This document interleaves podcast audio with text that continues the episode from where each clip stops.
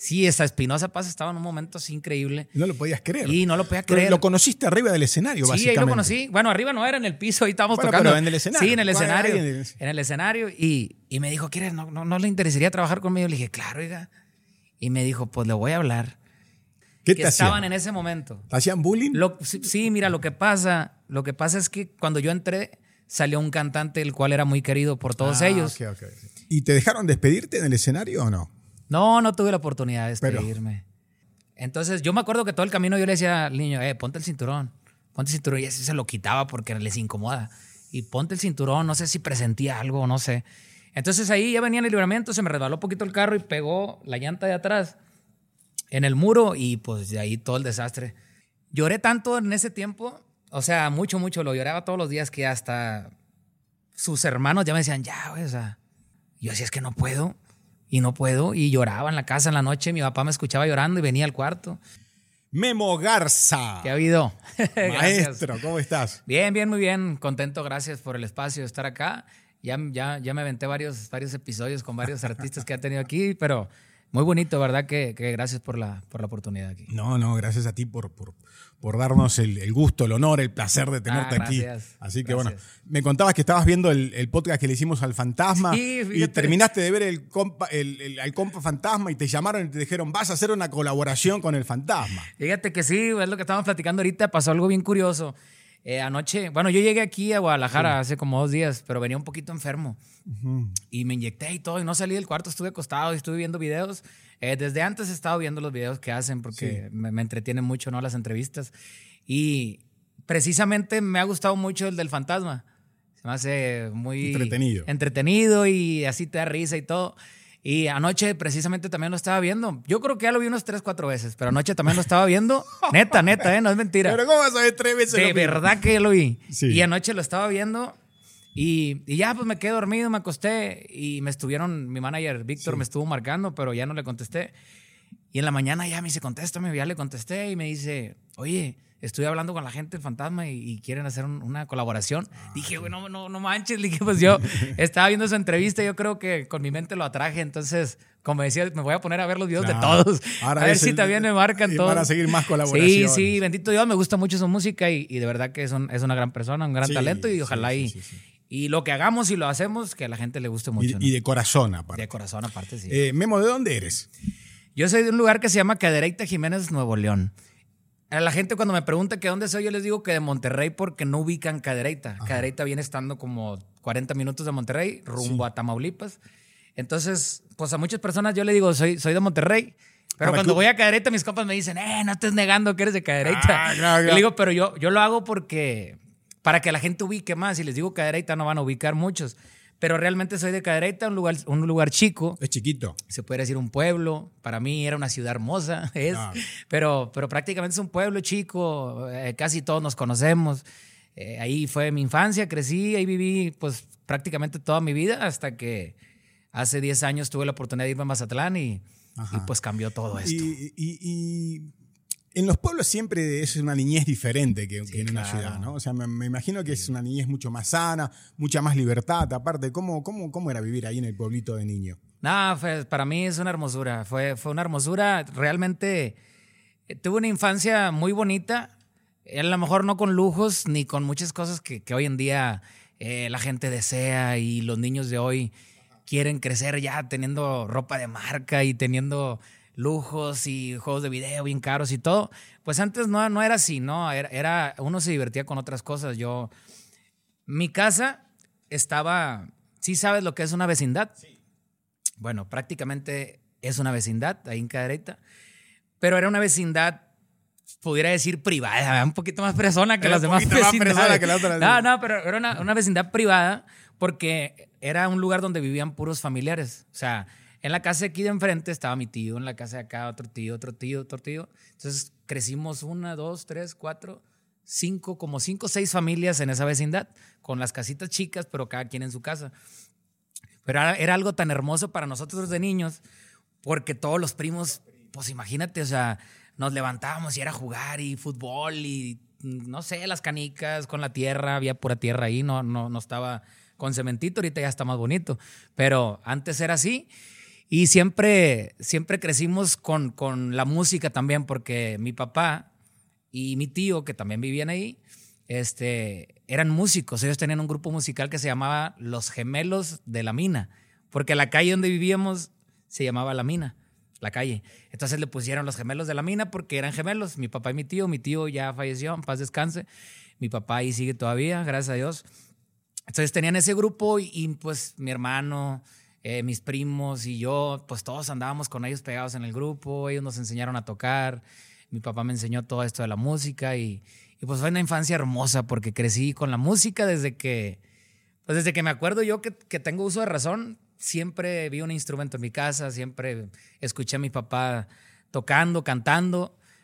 Yo nací y donde el grupo ensayaba era un lado del cuarto donde yo estaba acostado, entonces pues ya si no, si no me nacía el gusto por la música, ya no sé qué iba a hacer, no sé qué iba a pasar. O sea que de ahí viene todo, claro, de ahí viene tu, tu, tu, sí, sí, sí, tu pasión por la música. ¿Tocaban en el regional mexicano? ¿Qué tocaban? Sí, era un grupo norteño. Norteño. allá de Cadereyta, música de los cadetes, de los invasores, eh, Miguel, y Miguel, eh, todo eso. Yo, yo, yo cuando empecé a ir con ellos, yo creo que ya tenía como unos 7, 8 años. Cuando empecé a ir al grupo. ¿Y alguna canción empezaste a cantar con ellos o no? Sí, sí, había una este, muy famosa, y los de cadereta se acuerdan, va la gente. ¿Y qué edad tenías? el carretonero, yo creo que tenía como unos 7, 8 años. ¿Y tu jefe te daba permiso para que cantaras? Sí, me llevaban ellos y yo nada más cantaba una canción. Y ya me dormía en la camioneta, así, pues, estaba chiquito. Entonces cantaba esa, esa canción, ¿cómo iba?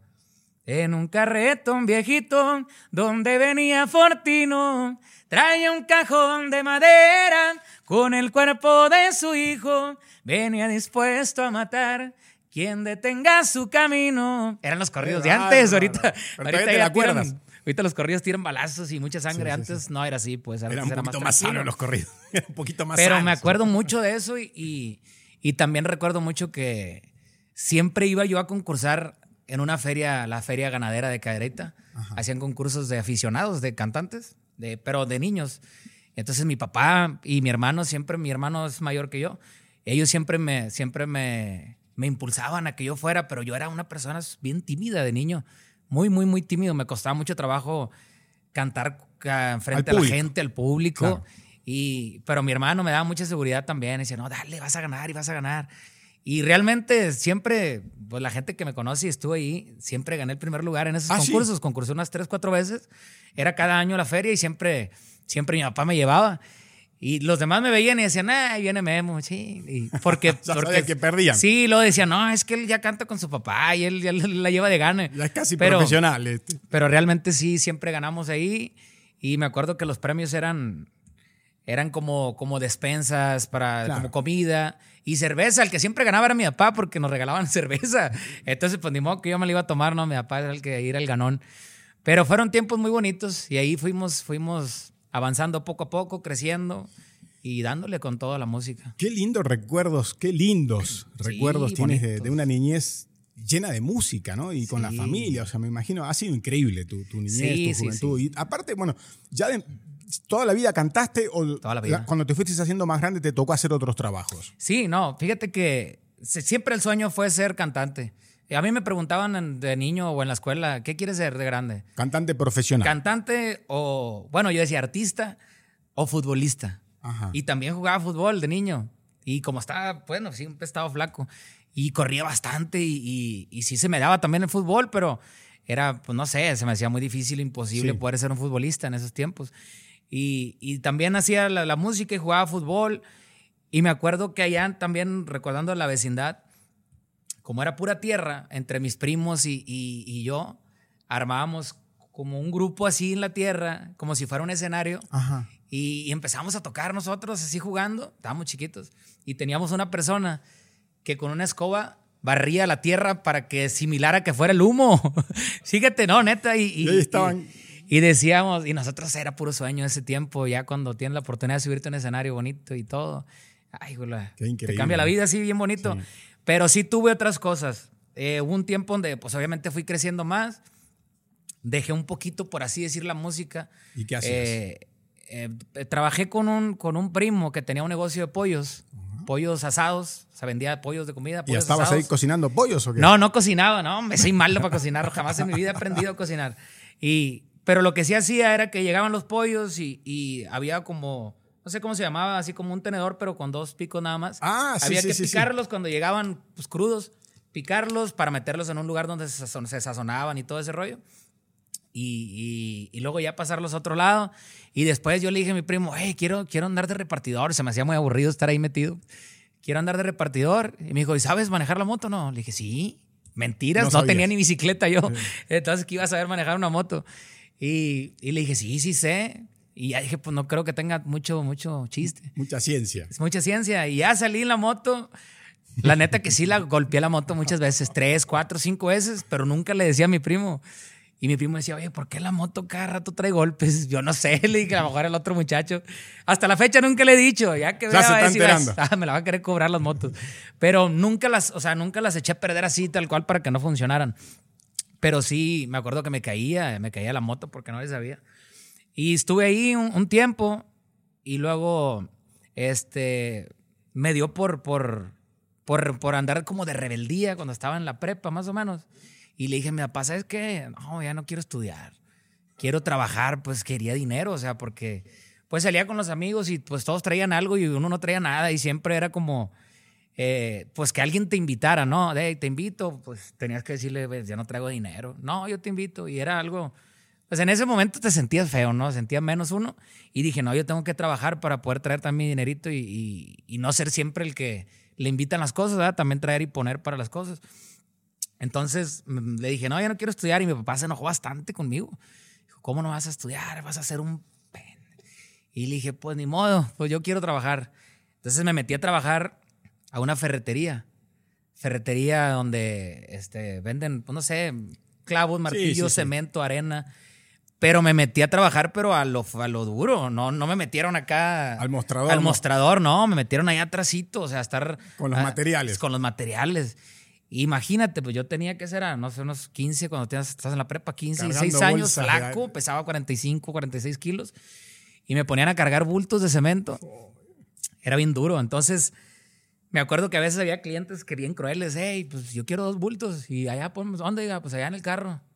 Y ahí iba de, uno por uno, cargándolos, y, y, pues tenía que meterlos a dónde los pongo, no, pues ahí en la cajuela, la abría en la cajuela, y, y a veces al subirlos, como no podía cargarlos tan acá, pues me los llevaba así. Y a veces cuando le hacía así la cajuela con un ganchito que se rompía. se rompía. Y no les decía, yo no les decía a los clientes, no, no, y lo metía como podía y el otro y paz y vámonos. Y ahí duré unos meses, no duré mucho, porque también la ferretería estaba cerquita de la prepa, donde yo estaba estudiando, de la que me salí. Y una vez sentí bien feo que llegó un amigo ahí, a nadie le decía que yo estaba trabajando ahí. Y, y una vez llegó un amigo, me vio y me dijo, ¿qué estás haciendo aquí, güey? y le dije, porque me vio todo sucio y cargando. Todo lleno de polvo. sí, lleno de polvo. Dijo, ¿qué estás haciendo aquí, güey? Le dije, pues estoy trabajando. Me dijo, no, güey, ¿cómo se crees? Métete a estudiar, ¿qué estás haciendo aquí? Y sentí feo, ¿no? Me sentí como, no sé, hasta, cierto punto como que me dio hasta como, como me sentí como humillado, como vergüenza, no sé, que no debe de ser vergonzoso para nada, era un trabajo honesto. Pero eh, dije, no, pues le voy a echar ganas. Mejor se regresé otra vez y le dije, mi papá, ¿sabes que Ya me dieron ganas de estudiar otra vez con la chinga que estoy llevando ahí. ¿Y tu papá? Ya quiero estudiar. No, pues bien contento. Contento. Sí, no, pues dale, otra vez y me volví a meter a estudiar. La preparatoria la terminé y luego me fui a estudiar a Monterrey. Eh, contabilidad, contador, ah, una carrera técnica, no fue así como una universidad de, una carrera larga, pero fue una carrera técnica. Y también era duro porque pues tenía que irme de cadereita, me tenía que levantar como a 6 de la mañana, agarrar el camión a las 7 o hasta más temprano porque creo que entraba a las 8. para llegar a Monterrey. Para llegar a Monterrey, 40, 50 minutos en el autobús. Y pues eh, también era, era pesado, pero pues pudimos, pudimos salir adelante. Y paralelamente a todo esto, te, pues, seguías cantando. Ahí, ahí, hubo un tiempo que lo, que lo frené poquito. Lo frené poquito porque estaba enfocado, pues estaba trabajando y estaba estudiando. Y luego de repente me salió una oportunidad cuando yo estaba en la prepa, me salió una oportunidad con... con me empecé a hacer amigos de mucha gente de, de cadereta. Sí. Y empecé a salir a tomar, ahora sí, ya que estaba un poquito más grandecito. ¿Te gusta y empecé, Un poquito. no mucho, pero... Bueno, ¿y? Pues sí. Y empecé a salir, empecé a conocer gente y entonces ya era como que se dieron cuenta que yo cantaba y me decían, oye, oye, tráete la guitarra. Tráete la guitarra y... Tú ya sabías tocar la guitarra. Sí, yo ya sabía, pero no era de que anduviera así por todos lados cantando, así con la guitarra. Entonces empecé a llevarme la guitarra a las fiestas y todo y me empezó a gustar, porque vi y me di cuenta que con la guitarra podía entrar a lugares que yo no, yo no era invitado. ¿Por qué? Porque yo era de una economía no a lo mejor apta para ser invitado a ciertas partes, pero inteligentemente me fui dando cuenta que con la guitarra sí podía entrar. Te abría otras puertas. Me abría puertas y podía conocer gente que a lo mejor eh, no me iban a voltear a ver si yo no llegaba con la guitarra o llegaba a cantar. Entonces dije, no, pues de aquí soy. O sea, vi tomando, fui dándole la importancia a eso dije, pues de una u otra manera yo me voy a meter con esta gente para ver si sale una oportunidad, sale algo, conocer más gente y así. Y fue pasando así de esa manera. Me fueron invitando y luego me escuchaban cantar, hey, ven, y vamos a cantarle a mi novia, y ahí voy. Y me traían de un lado para otro. Después, esa misma gente me recomendaba con otros, y vente, y que si quieres ir a cantar al rancho aquel. Yo no tenía un precio. O sea, yo jamás decía, Era cobro. Lo que cayera lo que cayera, lo que me quisieran dar y más que nada era por el gusto de cantar y por estar también ahí en la fiesta, porque con la guitarra era invitado y me daba cuenta también que cuando agarraba la guitarra, cuando no la traía la guitarra, pues era un X ahí en la fiesta, ¿no? Nadie a lo mejor me tomaba en cuenta. Pero cuando yo agarraba mi guitarra y me ponía a cantar, esas 10, 15, 20 personas estaban, o sea, la atención puesta en mí, dije, esto es, esto es lo que quiero yo y, y fui, fui, fui haciendo muchas amistades reales aunque a lo mejor en su momento me invitaron porque yo cantaba y querían que estuviera en la fiesta cantando, pero hice amistades reales y, fui avanzando poco a poco así. Y, bueno, y entonces ahí el primer grupo, la primera, la, primera oportunidad que se te dio en una banda, ¿fue ahí más o menos? Sí, fue, fue con una persona que conocí también en esas fiestas. Me dijo, oye, mi papá tiene una banda aquí en ah, Cadereyta, sinaloense. O sea, bueno, con música sinaloense, todos eran de allá de Cadereyta. Y me dijo, mi papá tiene una banda y nosotros, él tocaba la trompeta. Dijo, ¿no quieres ir? Le dije, pues yo jamás en mi vida he cantado música de banda. O sea, yo cantaba norteño, cantaba con mi guitarra puras canciones románticas. A mí me gusta mucho lo romántico. Y me dijo, mira, el miércoles vamos a ensayar. Era como un lunes. El miércoles vamos a ensayar, ve y date la vuelta y, y ahí para que veas cómo está el rollo. Y dije, pues vamos. Pues fui el miércoles y ahí estaban ellos ensayando y me dijeron, canta una canción. ¿Cuál te sabes? Le dije, pues la neta, no sé, a ver, pues Árboles de la Barranca, dije. en esos tiempos esa canción estaba súper fuerte. Pues Árboles de la Barranca. Pues la canté con la banda. La estaba leyendo porque ellos tenían todas las canciones escritas, antes se usaba más así. Sí. Y entonces la leí, la canté, nada más canté esa. Y ya se acabó el ensayo y, y se acercó el papá de mi compa y me dijo, oye, ¿no quieres entrar a cantar? Ya tenían dos cantantes. ¿no quieres entrar a cantar aquí con nosotros? Le dije, pues es que pues yo no, nomás esa canción me sé y no, pues ahí están las letras y estudiarlas. Y le dije, no, pues sí. Le dije, ¿cuándo sería o qué? Dijo, el viernes. Viernes y sábado, vámonos. Entonces así empecé con una banda, me fui con ellos a trabajar. No, pues llegué bien contento a mi casa. Bueno, le dije a mi papá, me invitaron a una banda, mi papá bien contento. Y, y regresé en la madrugada y mira, me gané 400 pesos, 300 pesos. Y pues yo encantado la vida porque ya estaba ganando como un sueldo ya como cantante. Y haciendo lo que te gusta. Y haciendo lo que me gusta. Y así duré como unos cuatro años, yo creo, en esa banda, tres, cuatro años. Después me salió una oportunidad con una banda de Monterrey, eh, donde ellos ya iban, salían más, eh, salían a trabajar para Tamaulipas. Ah, Entonces íbamos a Reynosa, a Matamoros. Más, regional. Sí, sí, ya iba creciendo un poquito más. Y también estuve con ellos trabajando mucho tiempo, eh, varios años. Después dije, pues me hice muy amigo de, también de toda la gente de, de, Tamaulipas, de los clientes. Y ellos me decían, pues deberías hacer una banda tú y haz una banda y tú tienes la capacidad y así. Pues hice una, hice una banda y, y, después pues ya, ya traía yo mi propia banda trabajando allá en Tamaulipas y en Monterrey, pero casi siempre fue para Tamaulipas. De verdad que tengo, tengo mucho que agradecerle a toda la gente de Tamaulipas, porque, híjole, me acobijaron muchos años. Jueves, viernes, sábado trabajaba siempre en antros, en bodas, en bautizos, en quinceañeras, en fiestas, cumpleaños, de todo. Y, fue una etapa muy bonita, aprendí también bastante. Y pues ahí surge la oportunidad también después que conozco a Espinosa Paz y pues es el que me dio la oportunidad de, llevarme a Mazatlán y de ahí se, se vino todo más. Esa, es el antes y el después. Sí, así es. Em, estando ya con, eh, eh, con, tu banda, porque, a ver, cuéntame la anécdota, porque yo sé que, que creo que Espinosa Paz iba, iba justamente a cantar ahí. ¿Cómo fue? Contame.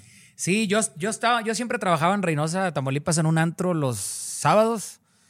Ay, no recuerdo el nombre del antro, pero siempre yo trabajaba, o sea, lo tenía ya de planta. El sábado, de tales horas a tales horas, yo estaba con mi banda en ese antro. Y luego me iba a fiestas privadas y así. Entonces me dice un, un muchacho que siempre nos contrataba, me dice, oye, al rato te vamos a llevar a cantar ahí al rancho. Y ahí va a estar Espinosa Paz también. Lo vamos a llevar para que cante. Y le dije, neta, sí. Le dije, mira, pues he perdido que me regale una foto. O sea, yo iba contento porque lo iba, lo iba a conocer. Lo iba a conocer, sí, porque yo siempre he sido fan y sigo siendo, a pesar de que ahorita, pues dice que es mi padrino y ahí está bien pegado conmigo, pero este, siempre he sido fan de él, siempre, de hace muchos años antes de que yo lo conociera. Eras realmente fan. Realmente fan, realmente fan. Entonces, cuando se dio la oportunidad y que me dijeron, no, ahí va a estar, dije, no, pues qué fregón. Espinosa Paz tenía un evento en el estadio de los Broncos de béisbol de Reynosa ese día. Él cantó ahí y de ahí lo llevaron a esa fiesta. Al evento privado. Sí. Entonces, pues, yo iba a tocar en el evento privado, no en el estadio. Cuando llegamos al evento, nos bajamos. Yo dije, no sé si todavía llegar a un lugar muy chiquito, era un rancho. Y, y de repente escuché que alguien estaba cantando con un grupo norteño. Y dije, yo no sé, ¿será Espinosa ya que esté cantando? Y me asomé y sí, ahí estaba cantando con, con un grupo que precisamente el grupo norteño que, que, traía era de Cadereita, también el grupo, Don Kiko Montalvo. La banda que lo estaba acompañando. Sí, el grupo lo, estaba acompañando, un grupo de Cadereita. En ese tiempo habían grabado un disco juntos y lo estaba acompañando. Por eso digo yo que todo se acomodó perfecto para que las cosas se hicieran así. Y yo obviamente conocía al grupo, pues ellos me conocían, eran de ahí de Cadereita. Pues ya me acerqué y me asomé y ya me vieron que yo ya había llegado. Y al señor me dice, hey, súbete a cantar una canción con Espinosa. Y pues, pues sí, pues si él quiere, va, me canta. Me acuerdo que canté con él. ¿Dónde estás presumida? Traigo antojo de robarte hasta que vuelvas. Algo así. La cantaba Chuli Zárraga, pero la canción era compuesta por Espinosa Paz. Y la canté con él. Y terminamos de cantar esa canción. Y yo dije, no, hombre, este, pues me está diciendo de bromas porque se terminó de cantar la canción y me dice, oiga, ¿no quiere trabajar conmigo? Y le dije, pues claro. Era cuando estaba lo de la Voz México también, que él estaba en la Voz ah, México. Entonces imagínate, era un estaba en la cresta de la ola. sí, esa Espinosa Paz estaba en un momento así increíble. No lo podías creer. Y no lo podía creer. lo conociste arriba del escenario, Sí, ahí lo conocí. Bueno, arriba no era en el piso, ahí estábamos tocando. Pero en el escenario. Sí, en el escenario. En el escenario. Y, y me dijo, ¿quieres? No, no, no, le interesaría trabajar conmigo? Le dije, claro, oiga. Y me dijo, pues le voy a hablar.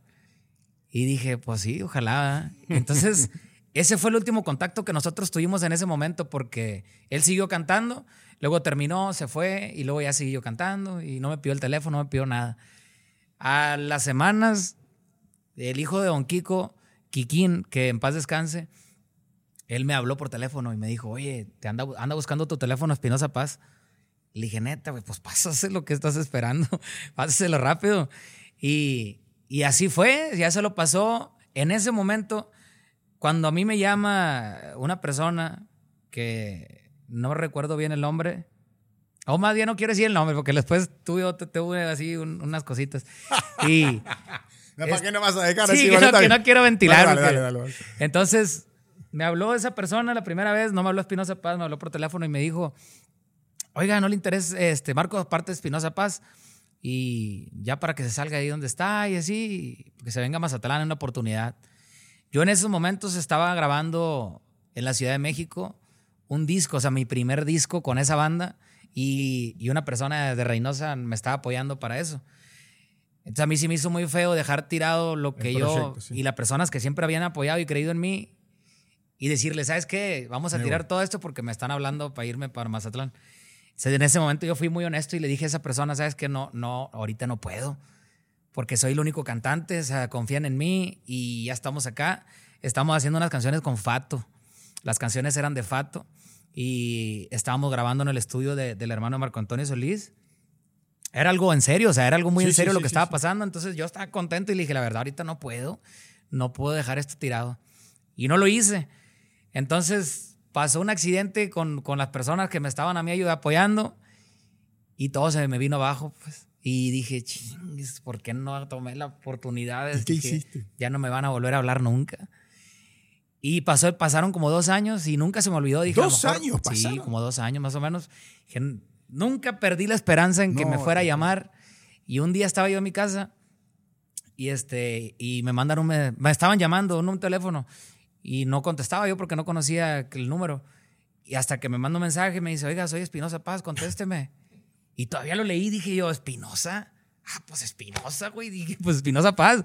Entonces ya le contesté la llamada y ya me dijo, oiga, este, ¿tiene ganas de venirse todavía a Mazatlán? Le dije, sí. Pues acá hay una oportunidad para usted. Este, si quiere, yo le consigo los vuelos, véngase y grabamos. Le dije, no, sí, claro. Entonces me, me, me consiguió los vuelos para el día siguiente. para el día siguiente, así rápido. Yo andaba enfermo, recuerdo. Y fui con un doctor ahí en Carita y le dije, oiga, mañana tengo la, la oportunidad de mi vida, ocupo que me arregle. Y me inyectaron y me dieron mucho medicamento, pero traía mucha gripa y todo. como quiera fui así. Y desde que llegué le dije a él, ando un poquito malo, ando un poquito enfermo. Eh, ando así como mormado, ando con, con gripe, pero pues yo voy a grabar. No, me dijo, no pasa nada. Me dijo, lo voy a dejar. Él fue a recogerme al aeropuerto en Culiacán. Me recogió en Culiacán, me llevó a Mazatlán, me dejó en una casa que él, que él tenía y me dijo, aquí descanse un ratito y escuche estas canciones que le voy a dejar porque al ratito vamos a ir a grabarlas. Y ya, pues se fue y me quedé yo en lugar de estar, o sea, como estudiando las canciones, yo estaba como, como alucinando lo que iba a pasar. O sea, yo decía, ¿qué? Como un sueño, ¿no? Que estaba yo viviendo. ¿Para qué banda será? ¿Qué agrupación me quedará? ¿O qué? O sea, ¿para qué será todo esto? No sabía. No me decía nada. Pues ya regresó y nos fuimos al estudio y grabamos. grabamos como unas cuatro canciones. Y él me dijo, esta es la buena, esta es la que vamos a mostrar. Y ya, yo me tuve que regresar a, Monterrey porque tenía que trabajar. Y le, de hecho, antes de, despedirme de él, le dije, oiga, si me regala una foto por si no lo vuelvo a ver. La que te debía. Sí, para tener la foto con usted por si no lo vuelvo a ver. ¿Y? Y él me dijo, nos vamos a ver más de lo que usted se imagina. Y le dije, no, pues Dios quiera. Y ya me regresé y todo pasó súper rápido porque me regresé. A la siguiente semana otra vez me volvieron a llamar, hey, que vengas otra vez. Y ya fui, ya me dijeron que la oportunidad era para estar en la adictiva. Eh, y luego ya me dijeron, no, pues te quiere conocer el dueño de la adictiva y hay que grabar los temas otra vez. Pues los grabamos. Entonces yo grababa y me regresaba a Monterrey porque tenía que ir a trabajar con la banda ya, los compromisos que yo tenía. Y así pasaba, grababa y me regresaba, grababa y me regresaba. Como a los cuatro o cinco semanas de que estuve haciendo eso, ya en una semana me habló el dueño de la banda y me dijo, ¿sabes qué? Queremos que seas el nuevo cantante de la adictiva. ¿Cómo ves? Pues claro, claro. Pero todavía yo me tomé la, pues no sé, me sentía con, con, la necesidad de tener que decirle a las personas con las que yo trabajaba en Reynosa que cómo se que qué les parecía pues de que yo me fuera de ahí porque pues ellos habían hecho mucho por mí, siempre me daban trabajo. ¿Y? les platiqué, les dije, qué? Pues me están ofreciendo una oportunidad allá en Mazatlán y la banda es la adictiva y bueno, en ese tiempo era San José de Mesillas y me dijeron, no, dale, o sea, la verdad que todos me apoyaron, dale, es lo que tú quieres, es tu sueño y, y dale, o sea, dale para allá. Y pues así empezamos, empezamos a la banda y, a la adictiva, grabando temas, así entré a la adictiva, grabando temas.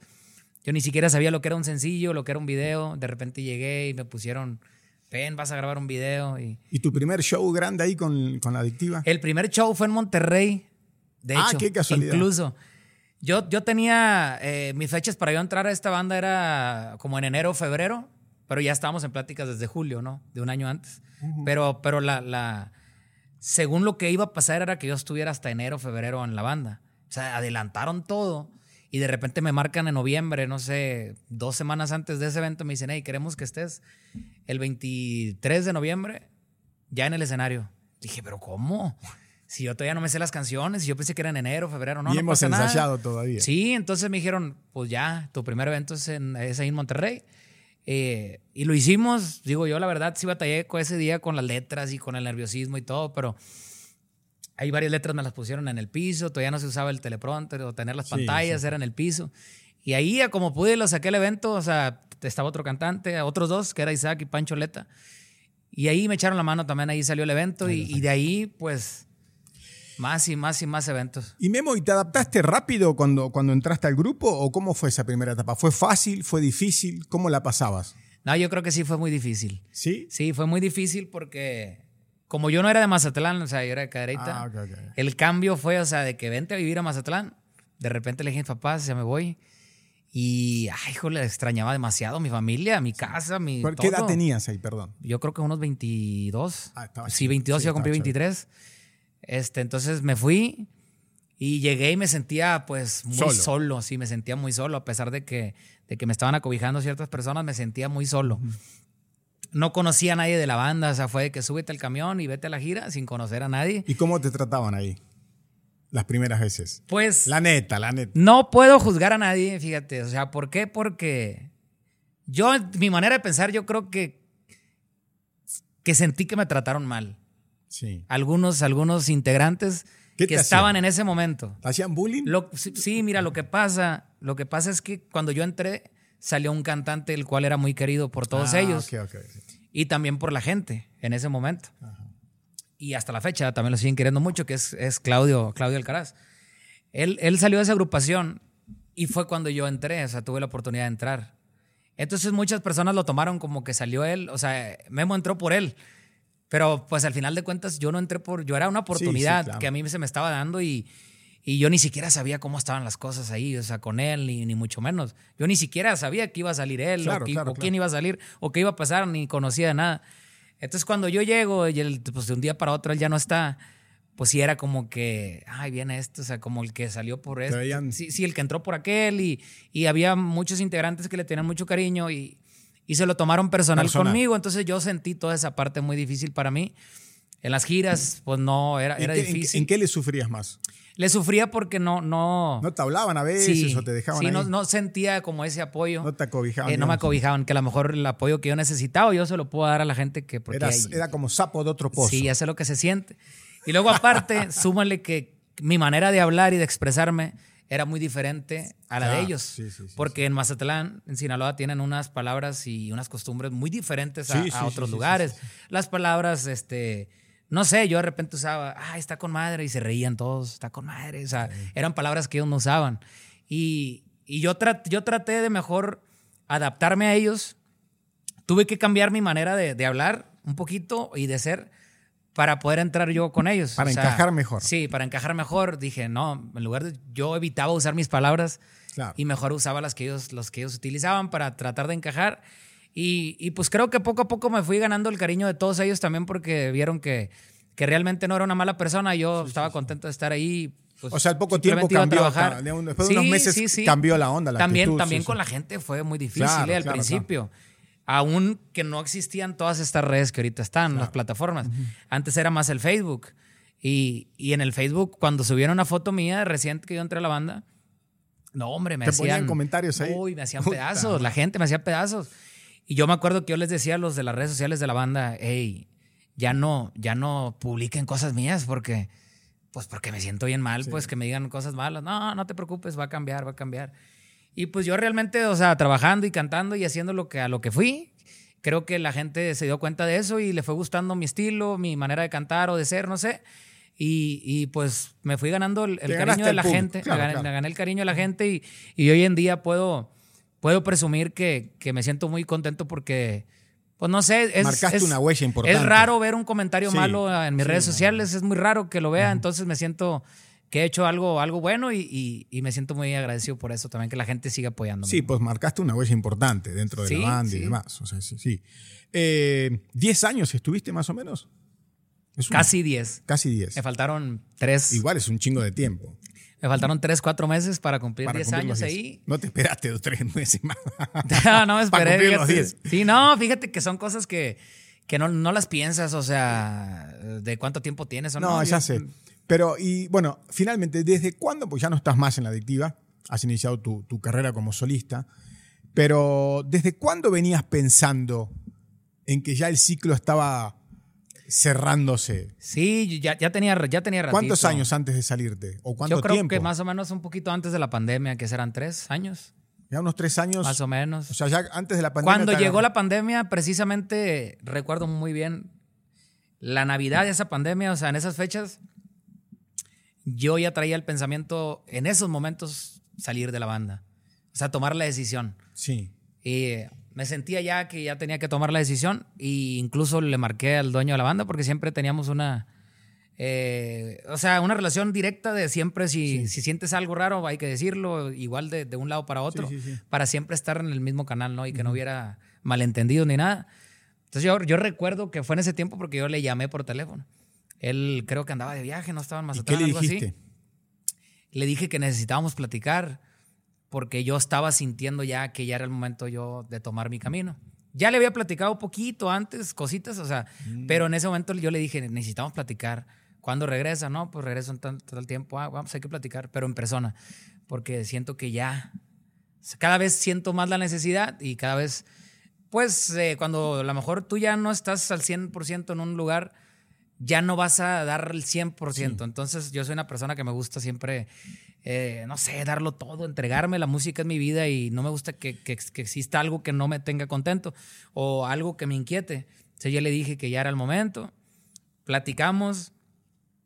Me dijo, espérate, también estaba la pandemia y lo entendí. Me dijo, mira, deja que, se, que, pase la pandemia y que, que, empecemos a trabajar y todo va a cambiar y vamos a hacer estas cosas. Y me aguanté, dije, no, está bien, pues es bien válido, no los voy a dejar tirados en la pandemia. Y, y seguí, o sea, seguí con, con, con, más tiempo, pues aguanté otros dos, tres años más, hasta que dije, no, ya, o sea, ya es el momento, que tengo que hacerlo, ya sentía que era el momento. Y lo hice. y volví a hablar con él. Para eso pasaron muchas llamadas con él, platiqué muchas veces con él, o sea. Él ya sabía. Jamás, él ya sabía lo, ya lo sabía. Y si un día le pueden preguntar a alguien, él de hace años ya lo sabía, yo estoy seguro, porque yo siempre le fui diciendo, siempre le fui, le fui diciendo que, que qué es lo que a mí me pasaba y qué es lo que me inquietaba.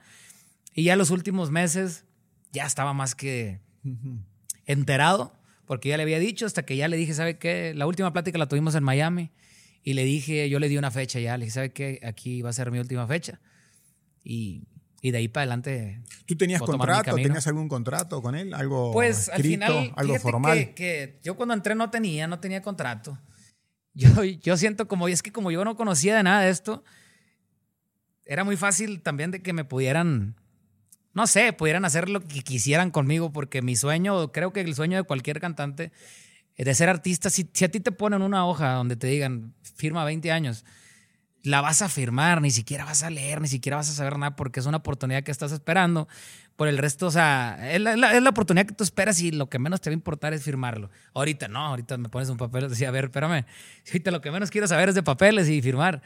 Entonces, así, así empezamos sin contrato y después las canciones fueron funcionando y, ya, fue entrando esa, esa inquietud de, parte de ellos de, tener un contrato, de tener algo más formal.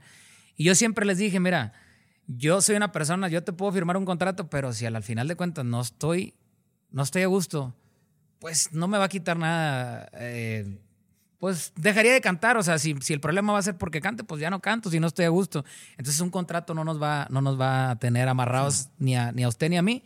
Siempre, siempre lo platicamos así. o sea, no que un contrato, ¿no? Eh, al final de cuentas, seguimos siempre teniendo una palabra de, de, de hombres de, de, de, hacer las cosas bien. Hubo, hubo un momento donde yo compré una casa en Mazatlán y tuvimos que hacer un papeleo para poder yo, yo adquirir esa casa y ahí se firmó, se firmó un contrato. Pero más que nada era pues también para... Era como hacerme un favor a mí, supuestamente, ¿no? Por el negocio de la por casa. lo que, lo, por lo que se estaba haciendo. Y, pero ese contrato también se venció, entonces... Eh, por ese lado, por ese lado estamos, estamos bien, ¿no? Gracias a Dios. Y, Memo, pero ¿en qué cosas te empezaron a, no sé si a molestar? ¿En qué cosas comenzaste a desgastarte en la relación con la banda? ¿Qué te empezó a pasar que, que, que tenías la inquietud ya de salirte y, empezar tu propio camino. ¿Había cosas que te molestaban? Sí, yo creo, bueno, yo creo que en todos los trabajos siempre va a haber cosas que nos inquietan, pero eh, bueno, precisamente yo creo que más que más que lo económico, porque muchas personas a veces creen que o piensan que uno se sale de una agrupación por el, por el, económico, que aparte de que es muy importante, pero, yo no puedo negar que a mí en la agrupación me fue muy bien.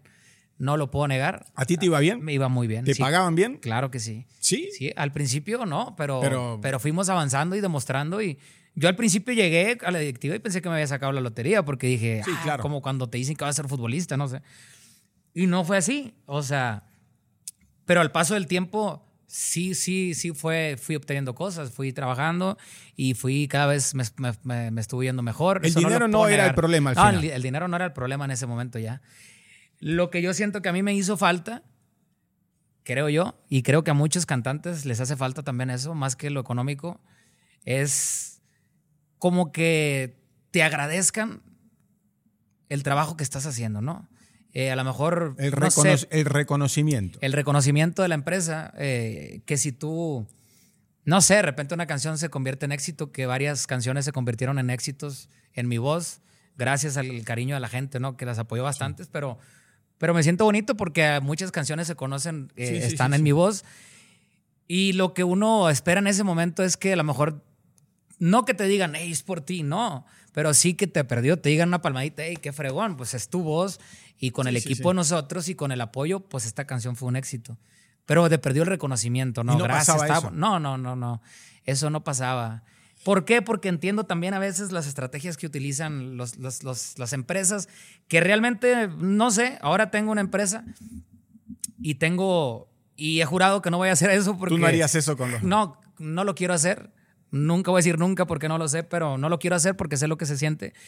Y uno como músico que andas 15, 20, 30 horas de camino, este, un mes, dos meses fuera de casa, y lo que esperas es el reconocimiento también, o sea, de la gente, que es importantísimo, pero también de la empresa, ¿no? Que digas, hey, qué bonito, qué, qué, qué, bien te salió esta canción, y pues también tienes mucho que ver en este, en este éxito, pero pues cuando no pasa, como una relación. Sí, sí, sí. Si no la alimentas también con sentimientos y con cosas, pues se va a romper. Y Memo, y en la toma, ¿te molestaba también de repente la toma de decisiones que pasaban por alguna cuestión artística, por ejemplo? ¿Te dejaban participar o no?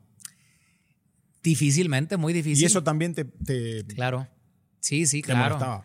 Sí, sí, sí, son cosas que va uno, que las entiendes porque sabes que no es tu empresa, ¿no? Pero también se va, se va, pues como el vaso se va llenando de agua, ¿no? Cada vez más. Ah, mira, yo no quería cantar esta canción, pero pues la tengo que cantar porque es la que escogieron para mí ah, que ahí del disco vas a grabar, no sé, cinco canciones, pues ninguna es escogida por mí. O sea, son canciones que ellos te ponen y a veces uno se siente a lo mejor más cómodo con otras canciones o quisieras tener un poquito más de participación en el estudio, porque pues te digo, yo desde niño estoy en la música, pues yo, yo sentía la necesidad de, de que me dieran más participación en el estudio, en, a lo mejor en la elección de algunos temas. Eh, no sé, yo quería trabajar más. Sinceramente, yo quería trabajar más. Sentía que no estaba haciendo nada. Más. Sí, sentía que yo podía dar más, que no, no solamente ir a la gira a cantar, ve a tu casa y yo te digo cuando grabas video, cuando. No, yo sentía que podía hacer más cosas y me di cuenta que ahí no se iban a poder hacer. Entonces dije, pues las voy a tener que hacer yo solo, ¿no? ¿Y te dejaron despedirte en el escenario o no? No, no tuve la oportunidad de despedirme. Yo no, no fui la última fecha, ya, ya, no, ya no pude estar en la última fecha.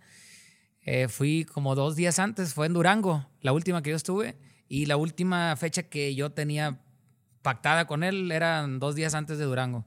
Regresé a Durango, me fui a Guadalajara y por ahí ellos, yo estaba ya en Guadalajara. La fecha era, no, no, no recuerdo bien dónde era esa última fecha, pero era cerquita de Guadalajara. Entonces dije, aquí me queda cerca, yo me voy solo para allá. Ese día ellos tuvieron, cuando salieron de gira, tuvieron una, tuvieron una junta ahí interna, pues. ¿Y? Y pues hablaron de que yo ya no iba a estar en la banda y todo eso. Pues a mí obviamente me dijeron.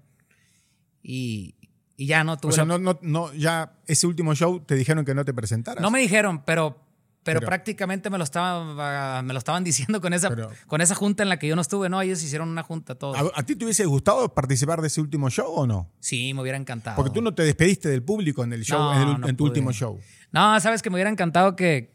Agradecer, ya sabes. Sabes que uno como artista quisiera que fuera como a veces en el fútbol. También. Claro, claro, claro. Pero pocas veces sucede, creo que casi nunca, en cuestión de un integrante de una agrupación. Los solistas, pues ellos se despiden porque ellos toman la decisión, pero, pero en un integrante de alguna agrupación mm, casi no existe y debería existir porque siento que la gente también es bonito despedirte. Imagínate un cantante, no lo digo por mí, hay cantantes que han durado más años en agrupaciones y 10, 15 años y pues qué bonito que dijeran, ah, mira, el 23 o el 20 se despide mm, Memo del escenario. Y, ¿Te hubiese gustado pues, tener el recuerdo, una grabación para a lo mejor un día enseñárselo a mis hijos. mira, este día fue cuando yo tomé la, la, decisión, mira, la gente me aplaudió, no sé, algo. ¿Te hubiese gustado? Algo, sí, claro. Y no se Me hubiera encantado, no se dio. Quedó el pendiente. Quedó pendiente. Eh, em, bueno, y arrancaste como, como solista. Sí, ahorita estoy como solista. Tengo muy poco tiempo, tengo, pues qué, serán tres, cuatro meses. Desde el momento que, ya no estás más en la adictiva, pasaste a pues ser solista. A ser solista y bien rápido. Yo, yo me desesperé mucho, o sea, me salí, este, tuve esa, esa decisión Y al primero que le hablé fue Espinosa Paz. Y claro, no te Claro, porque él siempre ha estado ahí apoyándome. Y le dije, que oiga, pues yo ya estoy seguro que esto y, usted sabe lo que su corazón le diga. Usted tiene derecho de hacer también las cosas para ¿Te dijo eso? eso sí, sí, sí. Todos tenemos, de, todos tenemos el derecho de hacer cosas para nosotros. Y yo le decía, pues que siento feo y dejar la banda. Y pues sí, pero pues también tiene que pensar uno en lo, el, ya uno va creciendo, también tiene familia y vas viendo las cosas muy diferentes a como las veías antes. Y él me dijo, yo estoy aquí para apoyarlo, si me necesita, aquí estoy. Le dije, no, pues sí, pues ahí está el estudio. Y pues rápido, yo creo que la siguiente semana ya tenía como unas 12 canciones grabadas, así exagerado. rápido, o sea, me fui al estudio y Espinosa me decía, oiga, espéreme, déjeme que regrese yo a Mazatlán porque no, no estaba, ahí. No, no, déjeme que regrese, váyase tranquilo. Y yo le dije, no, hombre, es que ya no aguanto, yo no puedo estar ahí en la casa sin hacer nada. O sea, me estaba como deprimiendo. Sentía la necesidad de grabar y ya me fui a grabar, pues dele. Y grabé como 11 canciones que de esas 11 no he sacado ni una, más que la, la sonrisa obligatoria con mariachi con él. Y, no he sacado ninguna de esas, esas son con banda 100%, 100%. Y luego... ¿Y él regresa? Luego regresó él. Y te quiere hacer cantar, grabar otras canciones. Grabé como 11 canciones o 12 con banda y llega de repente y me dice, oiga, ahí tengo una canción con mariachi yo grabada. y, luego ya la puso, era La Sonrisa Obligatoria, que la cantó, la grabó Julián, pero es de Espinosa Paz. Y la grabó Julián y pues, fue un exitazo. Pero con mariachi, pues allá era algo diferente y se escuchaba bien bonito. Y me dijo, ya estaba el mariachi grabado, o sea, la canción ya estaba hecha. Dijo, métase a ver cómo le sale la canción. Y ya, pues la grabé y, y le gustó mucho. Dijo, no, hombre, a ver, déjame meto yo a grabarle. Y la grabamos a los dos quedó, dijo, ¿qué le parece si la lanzamos esta? Y dije, chinguese, pues tengo como 12 que, que, grabé yo, pero pues si él dice, vamos a darle porque sí, claro. yo a la parte que lo aprecio mucho, confío mucho en él, me apoya bastante. Sabes que yo creo que no pude empezar mi carrera solista con otra canción, o bueno, con otra colaboración, qué mejor que con él. Fuera esa canción, fuera cover o no fuera cover, yo no lancé esa canción con la intención de que fuera un éxito rotundo. Y te lo digo honestamente. Sí. No le metimos promoción, no hicimos más que hicimos el video, la lanzamos. Porque más que nada era, era porque, eh, como agradecimiento también, porque él siempre me ha apoyado. Y, y, a él le gustó y dije, vamos a hacerla. Y la hicimos, hicimos el video, la lanzamos y ya está, ahí está la canción. Y él ha sido muy generoso contigo, Claro, sí. Muy, muy, muy generoso. Bastante, bastante. Y desinteresado también. Muy desinteresado porque sabes que... Porque hay otros cabrones que de repente pueden buscar, le pueden ver el lado del negocio, es, válido también. Pero creo, digo, creo que Espinosa Paz en tu caso no, no, no, ha pasado ah, sabes que es la única persona... Bueno, nada, no, no, no voy a quemar a todos mis compas. No, pues, No, no, pero es la única, de las únicas personas o de las pocas personas que, que yo creo que no ha ganado ni un peso conmigo más que con sus composiciones, porque he grabado canciones de él. Y pues tiene regalías de esas canciones. Pero que tú digas algo directamente conmigo, que te... O que te haya cobrado algo. Nada, De hecho, estoy grabando en su estudio, no me ha cobrado ni un solo peso. Yo lo que gasto pues es en los músicos para que graben, porque pues hay que pagarle a los músicos. Pero, pero un estudio de grabación pues te cuesta y él no me ha cobrado ni un solo cinco. Pero aparte, a ver, generoso en, lo material y algo más valioso todavía, capaz generoso, por, ejemplo, en los consejos. Sí. también, ¿no? Eso es lo que más, lo que más tipo con tanta experiencia. Claro. Cuando yo, cuando yo tenía poquito en, en, la agrupación, en la banda La Adictiva, yo hubo un tiempo que me quise regresar a Cadereta. Porque no, me, porque no me estaba yendo bien, porque no había muchas fechas. Y en ese, en, ese, en ese tiempo a mí me iba mejor en la banda donde yo estaba. Ah, Porque yo pues, era el dueño de la banda, era mi banda y cobrábamos bien y teníamos mucho trabajo en Tamaulipas y yo iba tres días y me regresaba a mi casa y todo bien. Y hubo un tiempo donde dije, ¿qué ando haciendo? Mejor me voy a regresar. Y andaba, me acuerdo, ir por el malecón. Y al primero que le hablé fue a Espinosa y le dije, oiga, ¿sabe qué? Se me hace que me voy a regresar a, a, Cadereyta. Me iba a regresar sin decirle, pero le tengo que decir. Y él me dijo algo que nunca se me olvida. O sea, me dijo, ¿qué quiere ser usted? ¿Quiere ser artista o quiere ser a trabajar allá con la gente allá en, Tamaulipas? Le dije, no, le dije, pues yo quiero ser artista. si quiere ser artista, se tiene que quedar aquí. Si no, va a seguir cantando allá donde yo lo conocí. Y como que me hizo abrir los ojos y dije, me dijo, aguante, no se desespere, aguante. Y, y aguanté, decidí aguantar y, y, fue así que creo que me ha dado unos consejos muy, muy bonitos.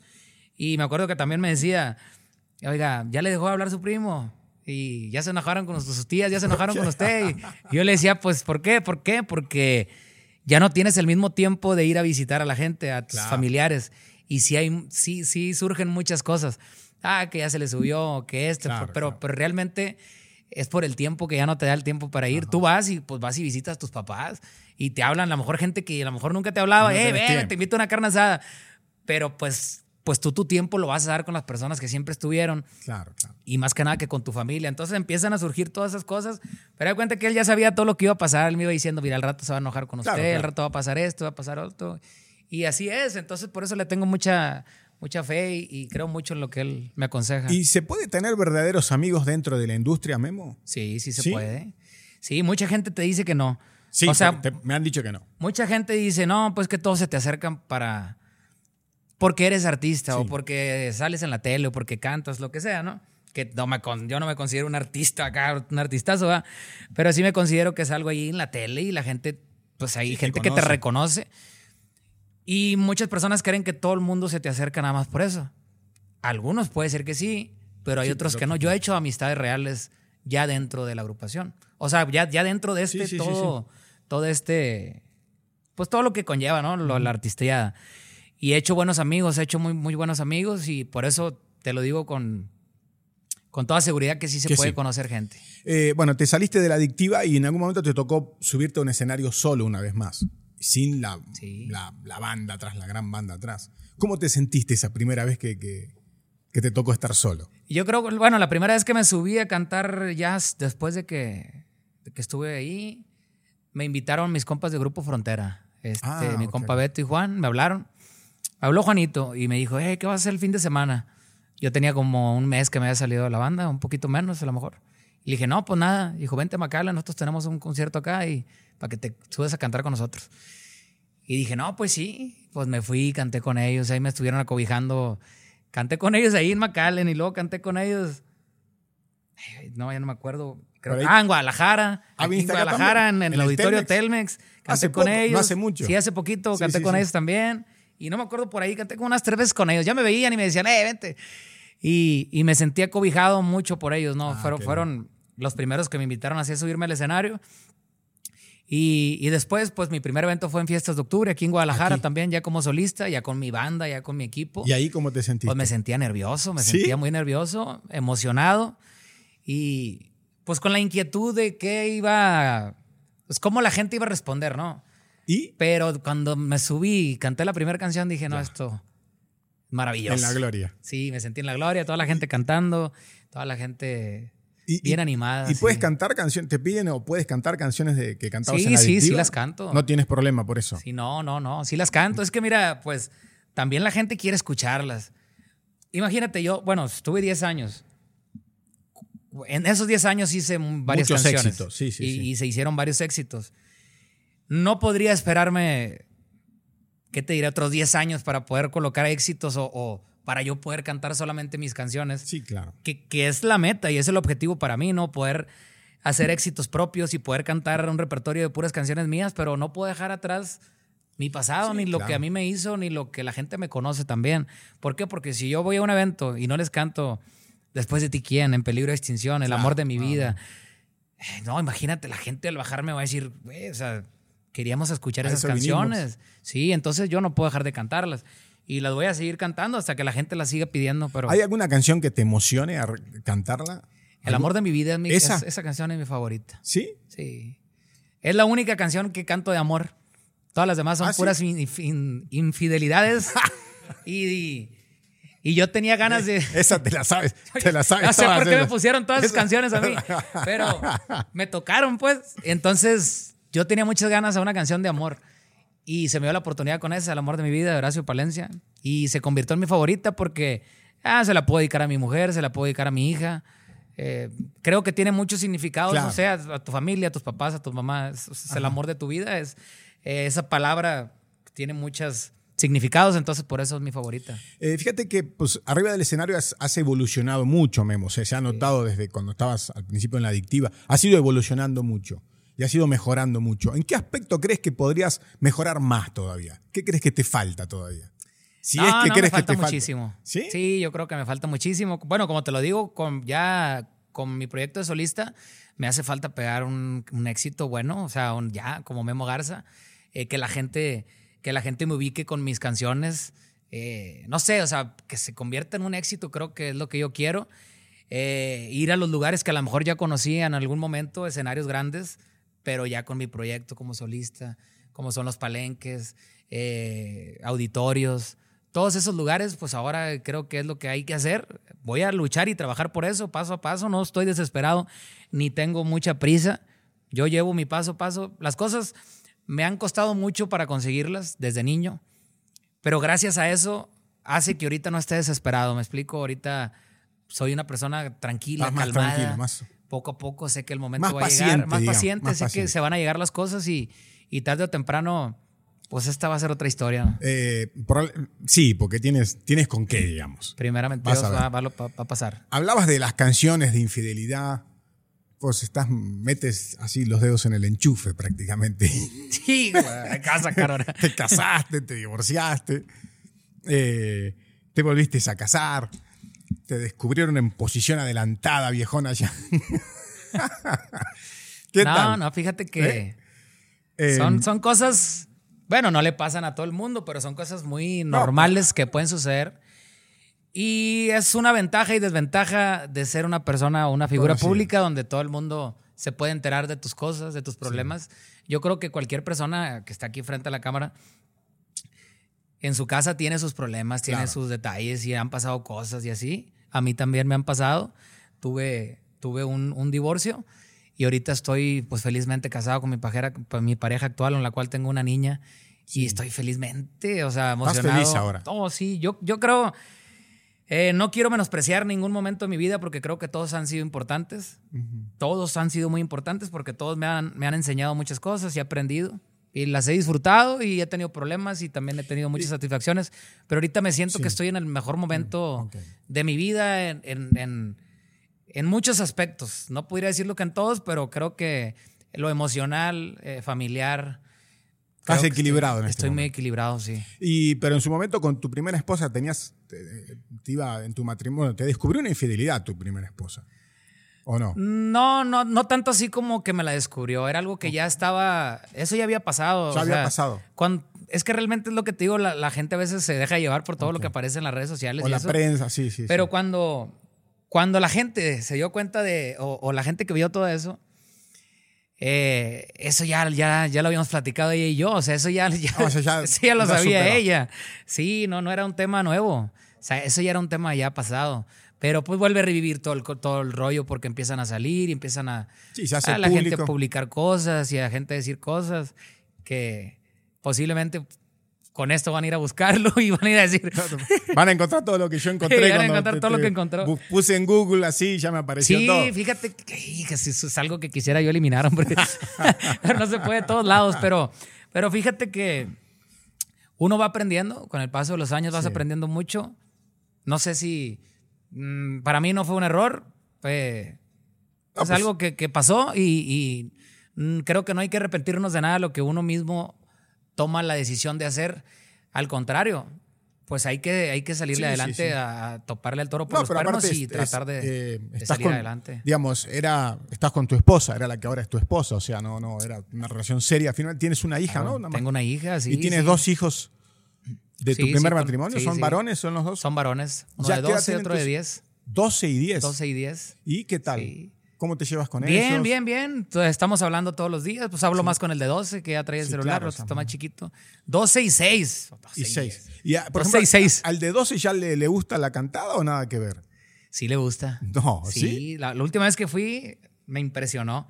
Porque es bien tímido también, el de 12. El de 6, no, el de 6. Ya no, el micrófono ahorita y. Todavía está chiquito. Pero también canta. Y, y, les, les, les saben. sabe. Sí, le saben. Pero el chiquillo le digo, canta aquí y se pone a cantar. El más grandecito no, el más grandecito más tímido, pero la última vez que fui, teníamos una fiestecita ahí en el rancho, era una cena, y, Y me dijo, eh, va, déjame cantar una canción. Le dije, ¿en serio? Sí, pues ¿cuál? Pues la que sea. Pues ahí cantó La Mochila Azul. Y lo, lo tengo grabado y lo tengo en las redes sociales. ¿Y te sorprendió? Me, sorprendió que me dijera él, pues, que quería cantarla. ¿Pero te sorprendió cómo canta también? Sí, sí canta bien. Tiene talento. Pues, ¿qué puedo decir yo? Pero sí tiene talento, ¿eh? Y a ti no, no, o sea, ¿te gusta que si sigue tus pasos no, no tienes problema? Sí, no, sí me gusta. Digo, lo que sabes que la, que la carrera tiene quiero cosas que complicadas y difíciles. Quiero que estudie, quiero que estudie y no se desenfoque. Tu papá también quería lo mismo de ti. Claro, sí. Que estudiara. Sí, pero te valió madre, cabrón. Me valió. Ojalá a mi hijo no le valga, pero quiero que estudie y no se desenfoque de eso porque el estudio es lo primordial, ¿no? Hay que tenerlo. Y al final de cuentas, lo que quieras, lo que quiera él hacer, si es la música, me voy a sentir muy contento. Si no es la música y es otra cosa, yo lo voy a apoyar en lo que él quiera, ¿no? Siempre. Lo que ellos quieran. ¿Cómo hay que apoyar a los hijos? Siempre lo que decidan, solamente que yo siempre le he dicho hay que hacerlo bien y para, puede ser, no sé, cualquier, cualquier profesión, pero tienes que luchar por ser lo mejor, o sea, el mejor o, o, de perdido estar entre los mejores, o sea, tienes que enfocarte bien y, y con eso yo creo que, estaré, estaré contento. Sí. Eh, Memo, bueno, me imagino que tu divorcio fue un momento difícil en tu vida, como, como todo divorcio. ¿Qué, ¿Qué, otro momento crees que ha sido difícil, complicado? Ay, bueno, ha habido muchos, pero sin duda yo tengo un momento muy, muy, muy... El, falleció un primo mío cuando yo estaba, manos, hace ya varios años, estábamos jóvenes los dos, chiquillos. Sí. Mi primo se suicidó. Mi primo Oscar. Joven. Joven. Y también cantaba. Él era mayor que yo. También cantaba, entonces... ¿Era muy cercano a ti? Súper cercano, era como mi hermano. Yo creo que tenía más cercanía con él que con, mi, que con mis hermanos. Con tus propios hermanos. Que con mis propios hermanos, porque siempre andaba con él. Yo sentía como que él me protegía mucho, que era como mi protector. Ese día que pasó, que pasó ese accidente, habíamos ido a cantar a Monterrey con la banda esa local con la que yo andaba, de Cadereita. Y, y él fue a cantar también conmigo. O sea, cantamos los dos. fue una fiesta, una posada fue como a las 4 de la tarde el evento, para las 7 ya estábamos en Cadereyta otra vez. Y de regreso, un amigo nos traía en su carro y me acuerdo que él, mi primo, nos dice, aquí, aquí déjenme a mí, ahí en el centro, en la plaza de Cadereyta. Aquí déjenme, yo voy a ir a ver a mi novia. Ah, pues está bien. Ahí lo bajamos. Yo me fui a mi casa. Me metí a mi casa y me bañé y me cambié y, y ahí estuve. Estoy hablando que mi casa estaba sí, toda cinco metros de, de la de él. Y de repente yo salí ahí a la tiendita que estaba afuera. Y de repente salió mi mamá corriendo, buscándome. Oye, que Oscar está ahí, que parece que está, está muerto. Y ¿Cómo le Si yo lo dejé allá en el centro, o sea, lo dejé ahí en la plaza hace una hora, o sea. Sí, sí, sí. Y me dijeron, no, sí, ahí está. Pues me fui corriendo y, y este, me metí rápido a la casa de él. Y pues sí, ahí estaba. Estaba, se quitó la vida. Se quitó la vida, estaba ahí, estaba ahí acostado. Y pues imagínate la escena, mi, mi, mi, tío, mi tía, ellos llegaron, fueron los que lo encontraron, no estaban.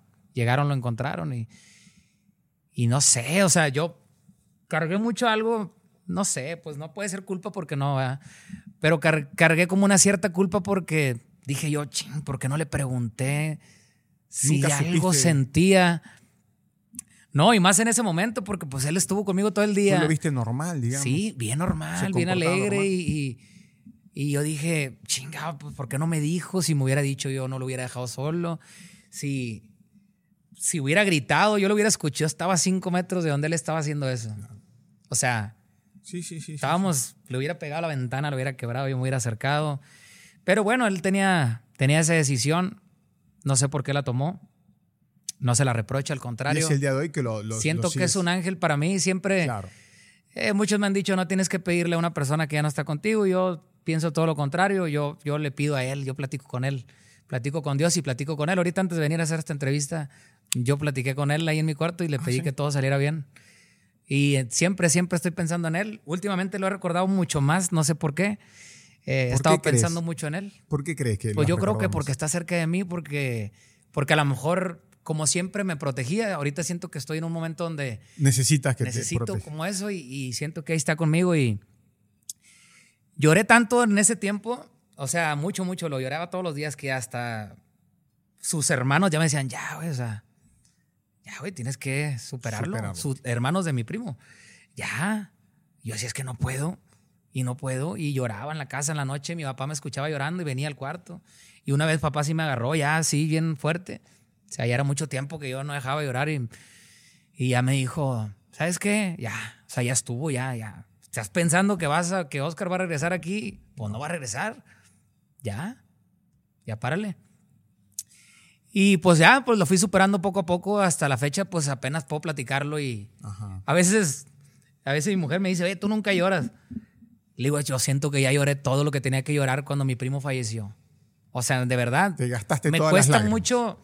No, no sé, no sé llorar. Siento, o sea, me duelen las cosas, siento mucho sentimiento. Eh, soy muy sentimental solo. Con la gente jamás demostraría algo. Pero, o más bien intentaría no demostrarlo, pero, pero solo sí me pega mis tristezas en el cuarto, cuando estoy solo.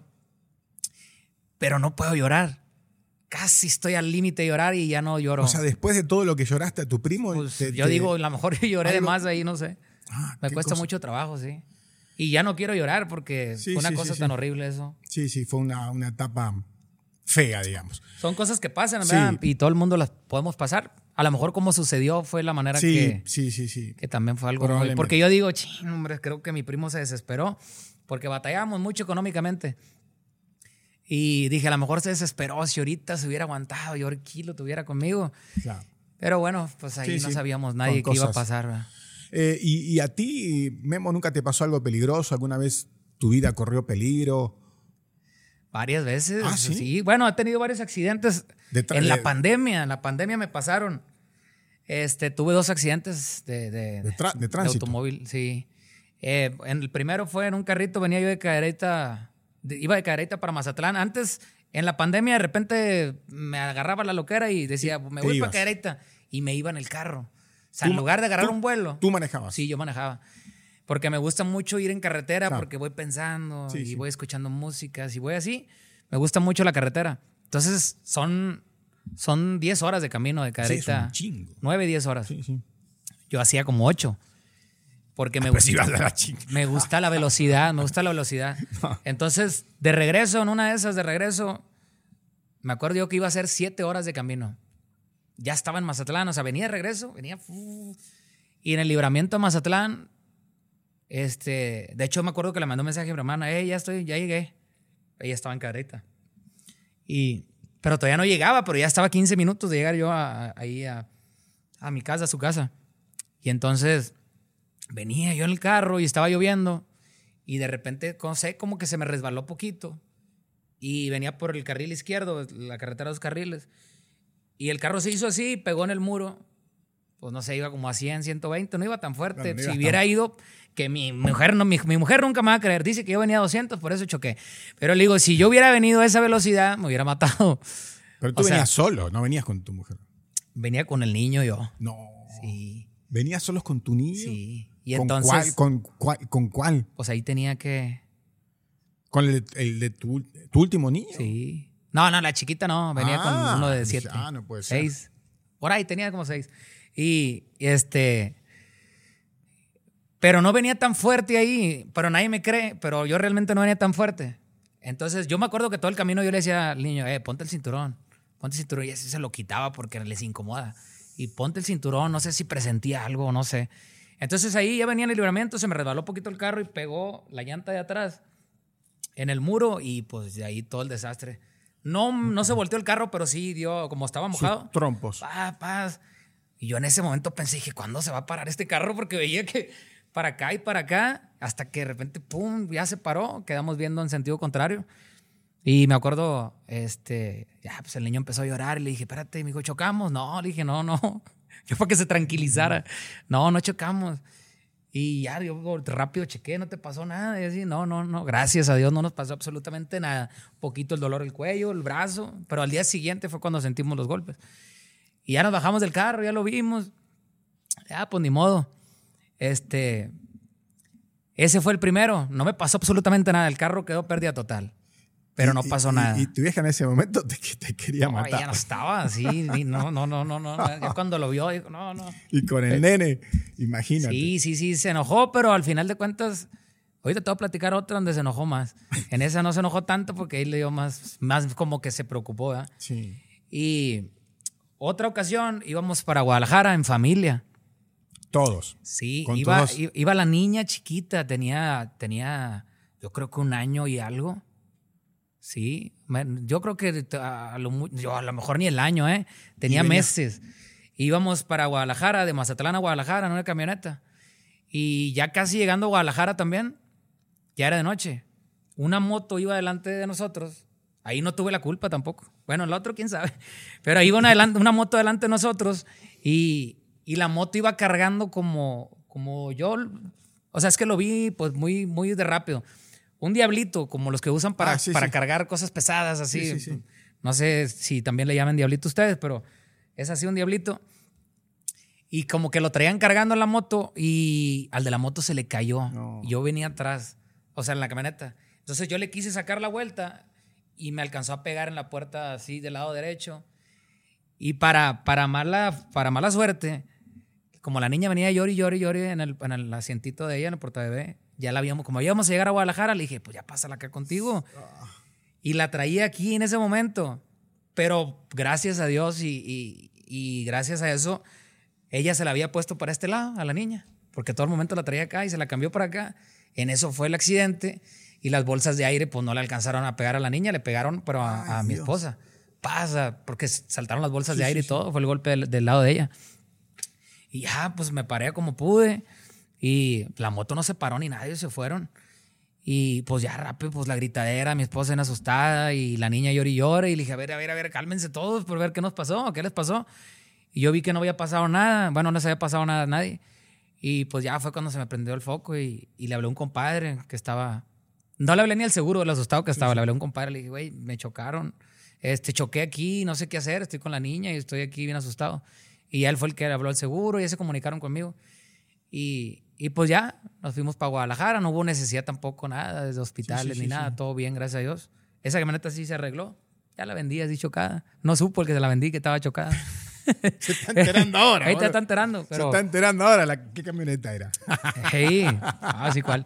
Pero, pero sí, no supo. Y la última que me pasó, donde sí tuve más problemas ahí con la mujer. ¿Esa cuál fue? Hace poquito, no hace mucho.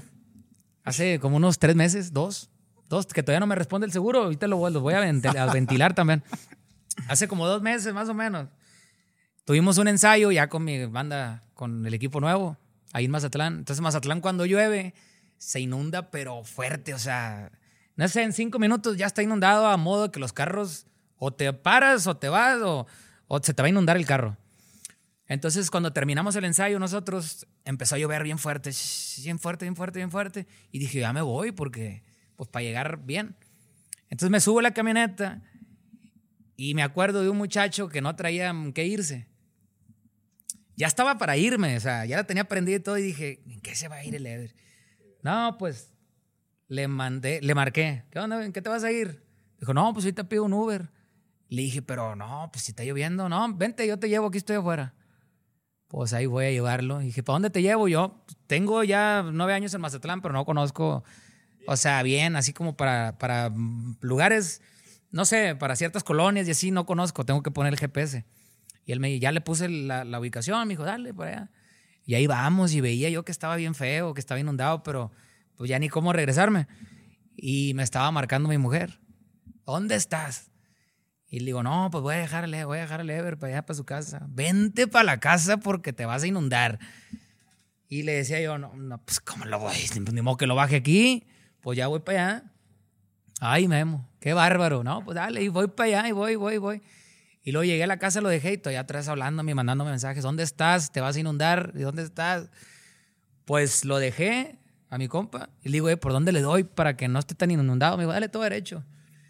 Y ahí voy todo derecho, pero vi que muchos carros daban así como una vueltecita y dije, pues los voy a seguir a ellos. Porque no se veía nada, absolutamente nada se veía. Estaba lloviendo y todo inundado. Pues me metí para donde ellos leyeron, pues sí, en la carretera hacía como una bajada así, pero no se veía porque estaba llena de agua. Pase, donde me metí, sentí yo la camioneta que empezó, o sea, que me iba a inundar. Dije, ay, híjole, entonces me, quise regresar, me metí al otro camellón para darme la vuelta, pero estaba peor allá. Entonces caí más se apagó la camioneta. Dije, hijo la chingada, dije, ¿qué voy a hacer? ¿Y te entraba el agua dentro de la camioneta? Primero no se había metido todavía el agua, que tenía las puertas cerradas. Y dije, ¿qué hago? ¿Qué hago? ¿Qué hago? ¿Qué hago? Se apagó la camioneta y dije, no, esto ya, ya se quedó aquí. Y dije, puta, ¿a quién le aviso? Y le dije, pues lo primero que hice fue hablarle a la mujer. No, para, peor. Oh, sí. Ay, le digo, Te dije. ¿qué crees? Le dije, ¿qué? ¿Dónde estás? Le dije, me inundé. No, hombre, que te dije que no, me que la No, me tiró ahí un rollón. Ya no sabía yo que me dolía más si la camioneta o, ella, el regaño. Dije, o sea, me valía la camioneta lo que estaba pasando ahí porque yo soy muy. No soy tan materialista. Entonces dije, pues ya ni modo. Y le dije, ¿para qué te enojas? Mejor pregúntame que cómo estoy. ¿Y ahora qué vas a hacer? ¿Y cómo te vas a venir? Y que nada, ya mejor le dije, ahorita hablamos. ya sí, déjalo. Entonces me quedé arriba de la camioneta y ya colgué. Y, y vi una ambulancia que se venía acercando, pero no se metían obviamente acá al, lugar donde yo estaba, porque estaba todo inundado. Yo sentía que el agua estaba subiendo y dije, me voy a ahogar aquí. Estaba asustándome. Y, yo le, le, echaba las luces al de, la, al de la ambulancia y le decía, ven. Pero que sí, la ambulancia nunca se iba a acercar, nos iban a meter. Ellos me decían, ven tú. Entonces dije, no, me voy a tener que bajar. Y ya agarré unas cosillas, lo que pude, cosas que ella había dejado en la camioneta, la mujer. Dije, tengo que bajarlo porque si no. Entonces me bajé y cuando me bajo, abrí la puerta, se le empezó a meter el agua a la camioneta. Y me bajo, pum, me llegaba aquí el agua. No. Sí. Pues también estoy chaparrito, no creo que. Tampoco estaba tan hondo. aquí a, lo mejor a usted le llega aquí en la, rodilla. Pero, pero no, me llegaba aquí y, caminé más y iba con los papeles de la camioneta y todo, me andaba cayendo. Y ya me acerqué con la ambulancia y le digo, eh, viejo, una grúa o algo para sacar la camioneta. Y dijo, no, ahorita nadie va a venir. No, claro. ¿A quién se va a acercar? Digo, ¿y qué hago? Pues ahí déjala. Le digo, pero ¿cómo la voy a dejar ahí? Y le dijo, no, pues ahí déjala. Y le digo, ¿usted no me podrá llevar a mi casa? Al de la ambulancia le dije. Y primero me dijo que sí, porque como que entendió la, la ubicación mal, no sé. Y le, me dijo que sí. Luego ya cuando le dije bien la ubicación, me dijo, no, yo no puedo llegar hasta allá. Si quieres te dejo acá. Le dije, pero pues, ¿cómo le voy a hacer? Entonces me acordé que mi compa lo había dejado ahí cerquita y le dije, pues no me podrá dejar aquí en la casa de mi compa. Y me dijo que sí, me llevaron ellos. Entonces ahí voy con él y me regresé otra vez a ver la camioneta. No, bueno, no pude hacer nada. La que no te pagó el seguro. Otro amigo me llevó, bueno, amigo de, de, él me llevó a mi casa. Y dije, no, pues me van a estar esperando, a ver qué te pasó, chiquitito, qué ocupas, un cafecito o algo. Andas acá, pues no sé, resfriado. Oye, ahí estaba muy serio todo, estaba todo apagado. Dije, ¿qué pasó aquí? No, dije, no, pues aquí hubo, hay problemas, aquí hay problemas. Pero pues yo me sentía mal y ya llegué y estaba, estaba, en el cuarto con la niña. Ya hasta todavía le dije, ¿ya estás dormida? En eso estoy, me dijo. le dije, ¿no me esperaste? Ah, ya no me contestó. Le dije, no, está bien. Ah, ya no hubo contestación. Y ya al día siguiente ya estaba bien enojada y le dije, espérate, pues también agarra el rollo. Pues, o sea, pues fue un accidente. Dijo, no, es que tú le has de verdad, o como tú eres, tú has de haber dicho, sí, como te conozco, tú has de haber dicho, yo sí paso y le diste y por eso te inundaste. Claro, Pero la neta no sé por qué no me creen. No, no, no fue así. por algo debe ser. por algo debe ser. Pero esa es otra que me pasó y hasta la fecha el seguro no me ha respondido. Ahora luego me dices qué seguro es. Ahorita te lo pongo para que lo etiquetes ahí, a ver si ya. ¿No me han respondido o no? No, no. No, así son. Eh, y, Memo, ¿cuánto. A ver, ¿cuánto influye el orden, la disciplina, ese tipo de, cosas en una carrera como la tuya? Porque tú has sido bastante disciplinado o, o no. No, yo sí. Sí, ¿no? Bueno, yo creo que sí. Yo creo que sí he sido muy disciplinado. Fíjate que eh, yo soy de las personas, ahorita sí lo hago, pero muy poquito, ¿no? Pero tenía tanta disciplina o era tan profesional que no tomaba una sola gota de alcohol arriba del escenario. Ah, te iba a preguntar eso, si tomabas mucho. No, ahorita sí me tomo algo, algo pero, también porque como han cambiado las cosas. Sí, sí, sí, sí. Y ahorita ya a lo mejor te ves hasta más mal si no lo haces. Claro. Eh, me explico. Pero no soy una persona que lo necesite para poder subirme al escenario. Yo creo que estuve fácil no me van a dejar mentir mis compañeros que estuvieron conmigo o con los que yo estuve ahí en la adictiva. Fácil unos 5 o 6 años sin tomar una gota de alcohol arriba del escenario. Pura agüita y así. Y luego después que una cervecita y a lo mejor un tequilita, porque la gente misma te invita y así.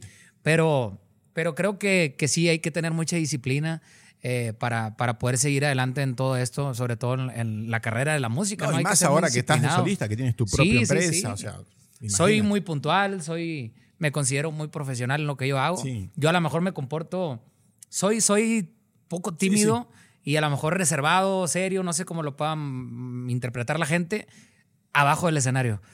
Pero te lo comento porque hasta las muchachas que trabajan ahí con nosotros en la casa me dicen, es que usted aquí es diferente y cuando lo vemos en el escenario es un... Ah, sí. Anda brincando y todo. Yo tengo eso. O sea, yo me subo al escenario y me, me, conforme, ¿cómo se dice? Es un personaje. Sí, me transformo en el artista. Claro. Me bajo y ya, o sea, soy, Otra. soy Memo y soy yo como yo soy. Y en el escenario yo me subo y ya soy el artista y bailo y brinco y todo eso. Y siento que que eso lo aprendí, lo aprendí con todos estos años, ¿no? Que mi papá también me, enseñó mucho todo esto. ¿Y Memo, le tienes miedo a algo, al fracaso, al ridículo? No, al fracaso a la muerte. Le tengo miedo a la soledad. Ah, ok. Sí, fíjate que le tengo mucho miedo a la soledad. Eh, Cuando estás solo no te sientes bien. No, no me siento bien. estar siempre acompañado? Sí, no me gusta estar solo. Creo, creo que tiene mucho que ver mi infancia eh, en, ese, en ese tema porque yo recuerdo, o sea, tengo en mi memoria varios recuerdos que cuando estaba en mi casa solo, que mi mamá salía allá con mi tía o así, yo me quedaba sentado ahí en una banquetita, solo, completamente. Y me sentía muy mal. O sea, decía yo, ¿qué va a hacer de mí? ¿Qué iré a hacer yo? ¿Cuándo tendré suerte de hacer algo? ¿Cuándo iré a tener un carro? Y me iba caminando solo para la prepa, así, caminando, y veía a mis amigos con, con carros y así. Decía yo, ¿cuándo? O sea, lo veía muy lejano. ¿Cuándo yo iré a tener un carro? ¿Y cuándo? Pero yo en mi soledad pensando eso, ¿no? Entonces creo que es por eso que le tengo mucho miedo a la soledad, no sé. a la muerte, pues la respeto. Le tengo un respeto, no me quiero morir, ¿verdad? Aún, ¿no? Te creo que me quedan muchas cosas por hacer y quisiera lograrlas, pero le tengo un, muy, un grande respeto. Al fracaso, creo que nadie queremos fracasar, pero me he caído varias veces, me he podido levantar y he aprendido a hacerlo. Vengo de abajo.